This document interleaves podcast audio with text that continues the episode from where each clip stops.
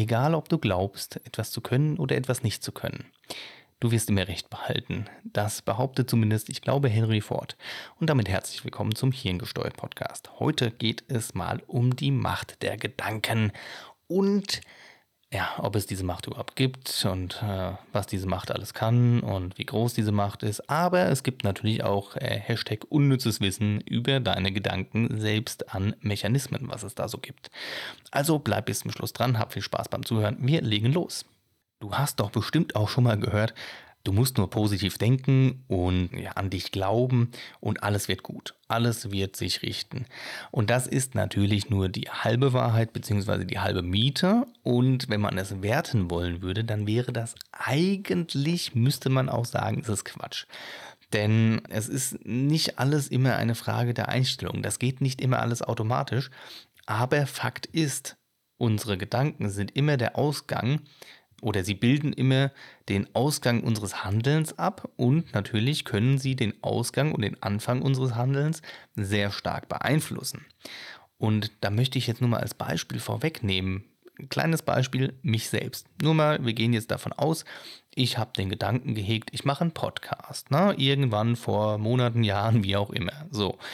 Und jetzt ist der Gedanke in meinem Kopf drin. Und wenn ich aber nicht daran glauben würde und wenn ich nicht an mich glauben würde, also weder an die Idee noch an mich, dann hätte ich damit nie angefangen. Und noch viel wichtiger ist, selbst wenn ich angefangen hätte, ich würde es gar nicht durchhalten bis zum Schluss oder bis keine Ahnung wann. Das ist also so ein bisschen, wenn man nicht an sich glaubt, dann natürlich fängt man auch nicht mit irgendetwas an. Dann verändert man auch nichts.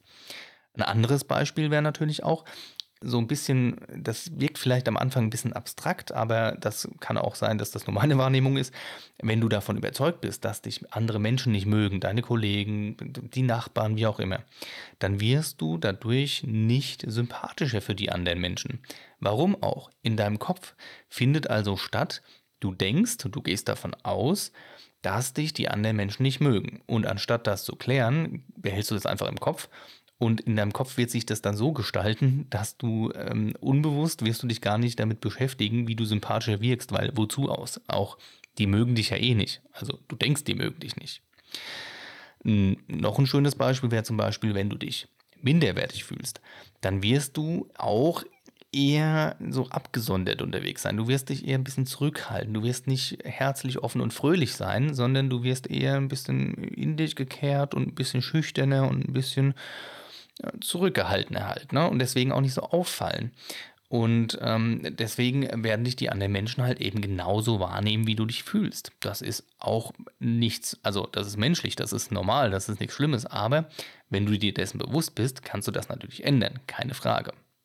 Man könnte also auch einfach sagen, was wir denken, das strahlen wir aus und das ziehen wir eben auch an. Und natürlich hat das so ein bisschen was mit der ja, selbsterfüllenden Prophezeiung zu tun, denn man ja, hat ja was im Kopf und da möchte man ja auch, dass das eintritt. Jetzt natürlich in dem Falle sogar relativ ja eher unbewusst. Ne? Und das ist halt, das ist halt das Schwierige daran. Es gibt da so ein bisschen einen Hintergrund, was dahinter steckt, und das ist das sogenannte Gesetz der Anziehung. Und das geht eben davon aus, dass wir innere Zustände nach außen widerspiegeln oder man könnte auch einfach, wie der Volksmund so schön sagt, sagen, gleich und gleich gesellt sich gern oder was wir ausstrahlen, das ziehen wir eben auch an. Fachsprache gibt es dazu auch, das nennt sich da Resonanzphänomen und da muss man sich eben so vorstellen, dass die Realität und also die wahrgenommene Realität und die Situation, in der man ist, sich immer in Resonanz befindet. Und zwischendrin stehen die Gedanken, die Gefühle, das Handeln und die Bewertung. Aber eben, weil unsere Gedanken unsere Gefühle und unsere Bewertungen und unser Handeln eben auch beeinflussen. Das ist eben das Ding. Wie ich vorhin schon gesagt habe, wenn ich keinen Gedanken darüber habe, zum Beispiel jetzt in meinem Fall einen Podcast zu machen, dann werde ich ihn nicht machen, weil ohne den Gedanken wird diese Idee einfach nicht da sein. Und wenn wir da in den Alltag gehen, dann kann man sich natürlich schon so ein bisschen ja, schlecht die Beispiele raussuchen. Also was ganz Pragmatisches oder Einfaches wäre zum Beispiel auch, wenn dich jetzt jemand auf der Straße anlächelt dann lächelst du in der Regel ja, ich sag mal, unbewusst oder unwillkürlich eher zurück. ähm, der Effekt dahinter, und wenn man das so ein bisschen aufdreuselt sozusagen, der Effekt dahinter ist, man findet sich gegenseitig sympathischer. Das heißt aber, in dem Moment, wir werden angelächelt, wir finden das in der Regel nett, ähm, also denken wir, ach ja, wie nett, da lächelt jemand und ich lächle mal zurück. Das läuft völlig unwillkürlich automatisch ab in der Regel. Aber in diesem Moment spiegeln wir eben unsere Emotionen, dass wir etwas nett finden und dass wir uns darüber freuen, eben auch zurück und damit auch die Sympathie. Und das ist so ein bisschen ein kleines Beispiel, wirklich so ein Mini-Beispiel, wie wir eigentlich unsere Einstellung nach außen tragen. Denn nehmen wir dieses Beispiel jetzt mal anders an und gehen einfach mal davon aus, dass dich jemand mit dem Lächeln, ich sag mal, du bist jetzt eine Frau und dich lächelt ein Mann auf der Straße an. Und in deinem Kopf ist irgendwie verankert, alle Männer sind blöd, alle Männer wollen mich nur, ja, ähm, ja, rankriegen oder wollen mich nur irgendwie abspatzen, dann bist du eher negativ dazu eingestellt.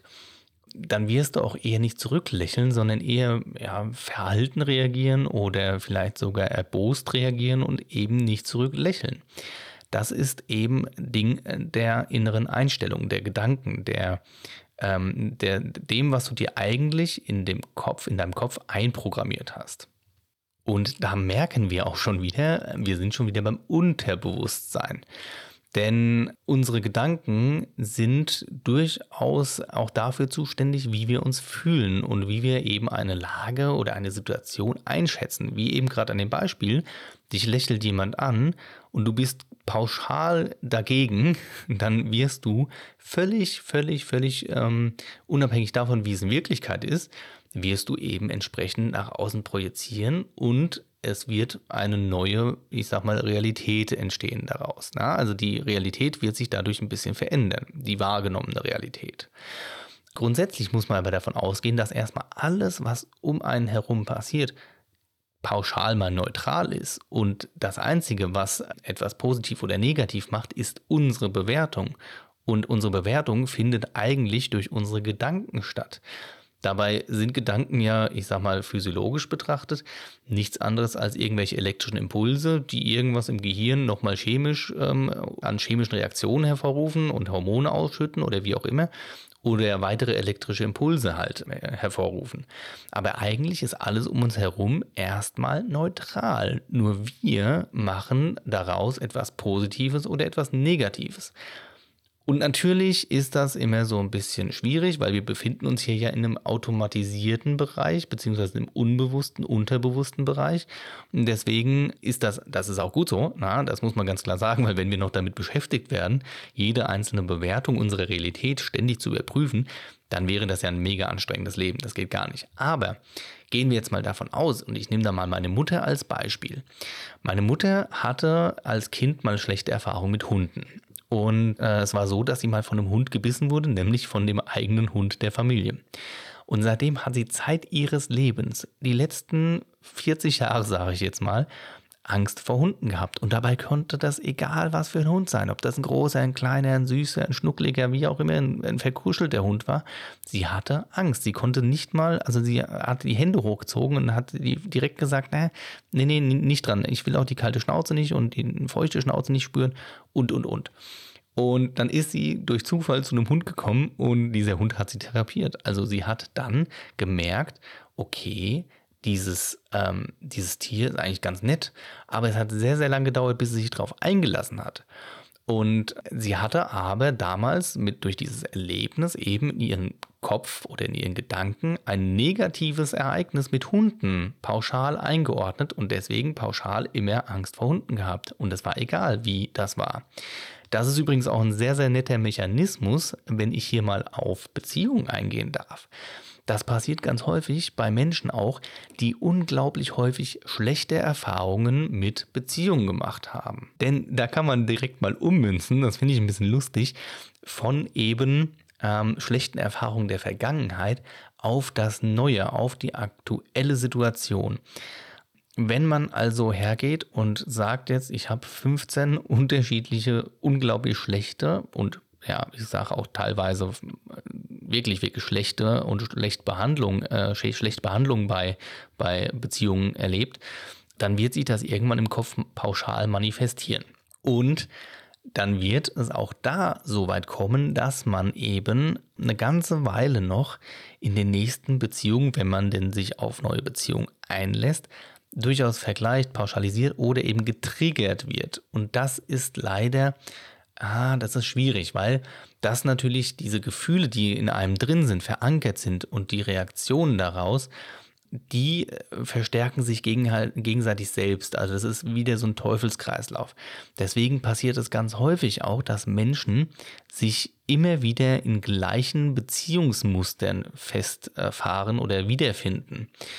Und natürlich entsteht dann in gewisser Weise in der Regel eine Negativspirale daraus. Spirale? Spirale, ja, das war das Wort. Ich habe gerade gedacht, ich hätte mich verquasselt.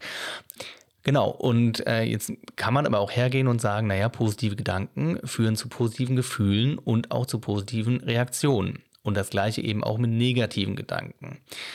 Das Ding ist, wer nur Negatives sieht, der wird automatisch unglücklich werden. Das heißt, wenn du dir nicht die Chance gibst, auch mal wieder was Positives zu sehen, dann wirst du am Ende aller Tage eben nur das Negative sehen und das ist wiederum selektive Wahrnehmung. Also auch da muss man ganz klipp und klar sagen, wer viel Mist erlebt hat, der wird auch in der Zukunft viel Mist sehen, weil er eben darauf programmiert ist. Ich gehe da auch noch mal ganz gern immer so ein bisschen in die Kindheit und da darf man nicht vergessen, als Kind hat man eben nicht so einen Schutzschirm.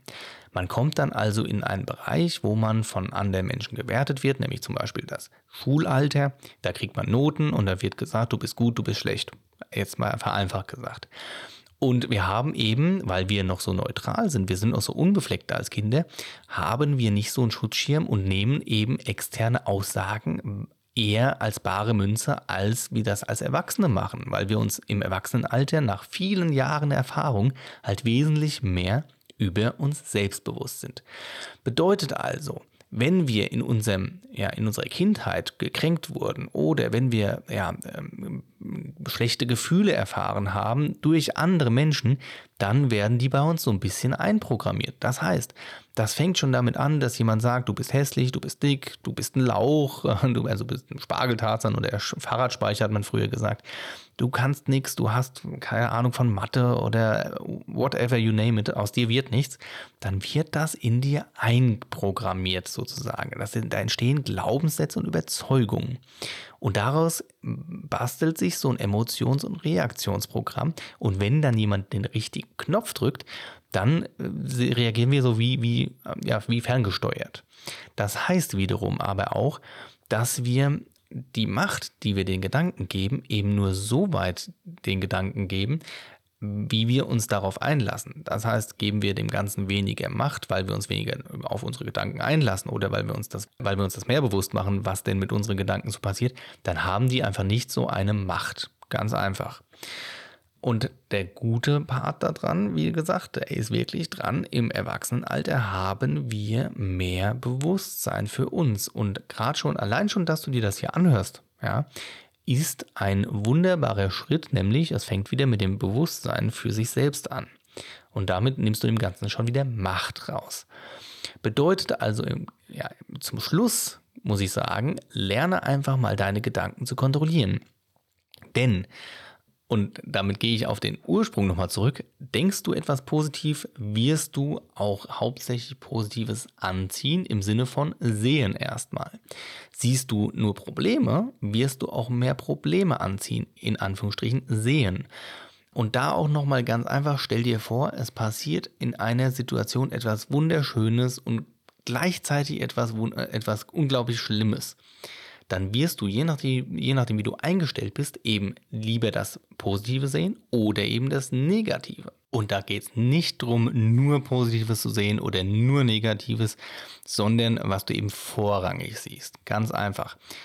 Wie gesagt, man kann nicht immer nur Positives sehen. Es passieren auch nicht immer nur positive Dinge im Leben, keine Frage. Und aber äh, Fakt ist, wenn du positiver denkst, wirst du auch mehr Positives sehen und wahrnehmen und dich dementsprechend auch wohler fühlen und ja, entspannter durchs Leben gehen, als wenn du dich nur in so einer Abwärtsspirale aus negativem Denken und negativer Wahrnehmung ähm, wieder siehst.